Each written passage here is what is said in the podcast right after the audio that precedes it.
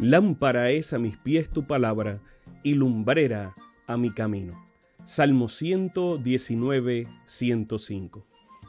Que el Dios de los cielos bendiga tu vida en este momento junto a tus seres amados. Bienvenidos a un espacio de inspiración bíblica donde su corazón será lleno de esperanza. Como un regalo de la Iglesia Adventista del Séptimo Día de King, Texas, compartimos la lectura devocional para adultos correspondiente a este bendecido día. Pablo, reavivado por una pasión. Autor, Pastor Bruno Razo. Que Dios te colme de misericordias en este preciso instante. Oremos.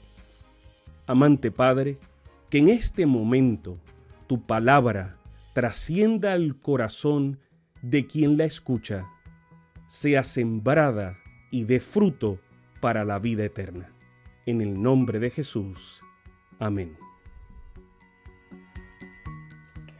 Muy buenos días hermanos, aquí estamos nuevamente con mucha alegría para poder compartir con ustedes este devocional de esta mañana.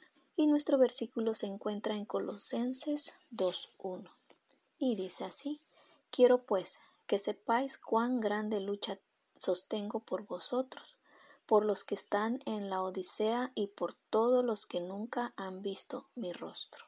El título es El poder del amor. En el capítulo 2 de Colosenses, el apóstol Pablo hace una seria advertencia. Cuidado que alguien los engañe con argumentos falsos y persuasivos de falsos maestros. ¿Y qué engaños serían estos? Los engaños que llevan a la gente a vivir un cristianismo lejos de lo que Cristo enseñó. Jesucristo debe ser el patrón según el cual los colosenses deben andar. Es a la raíz de donde deben extraer la savia y la nutrición.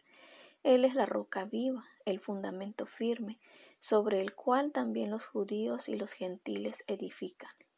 ¿Y por qué Cristo es todo eso? Porque Él es plenamente Dios, según Colosenses 2.9. Por ser quien es, Cristo nos da la vida. Él perdona nuestros pecados, porque Él pagó nuestras deudas del pecado. En los versículos 16 al 18, Pablo vuelve a los falsos profetas y advierte a los hermanos de Colosas, no dejen que los falsos maestros lo lleven de vuelta a las ceremonias judías. Estas ceremonias que incluían comida, bebida y fiestas ahora eran sombra de la plenitud de lo que Cristo había logrado con su muerte en nuestro favor. Pablo decía que no tenía sentido volver a los rudimentos del judaísmo, porque la muerte de Cristo había eliminado todas las ceremoniales. Lo que quedaba eran los mandamientos morales.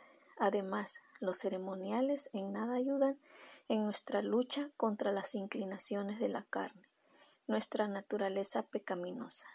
Cuando vivimos en Cristo, nuestro foco no es vivir de ceremonias. La vida en Cristo nos lleva a vivir lo que es esencial, amor a Dios y amor a las personas.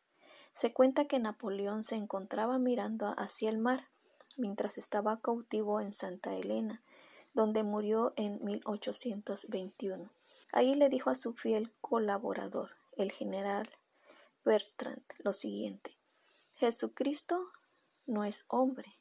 Su nacimiento, la historia de su vida, la profundidad de su doctrina, su evangelio, su imperio, su marcha a través de los siglos, todo esto es una maravilla un misterio inexplicable.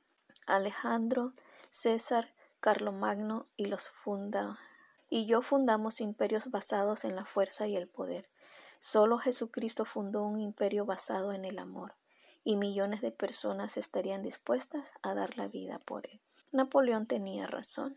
Mientras los demás se movían por el amor al poder, Jesucristo se movió por, el poder del amor. Solo Cristo puede realizar una conquista de tal manera.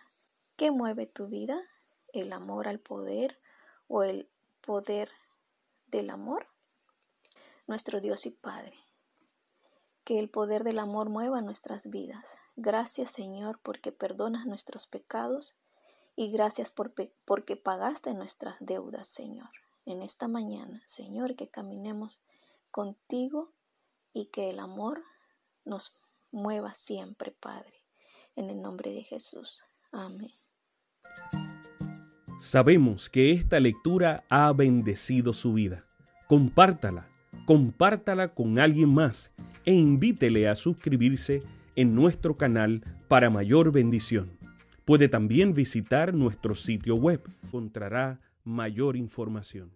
Que el Señor de los cielos te dé esperanza para este día y sus ángeles le acompañen.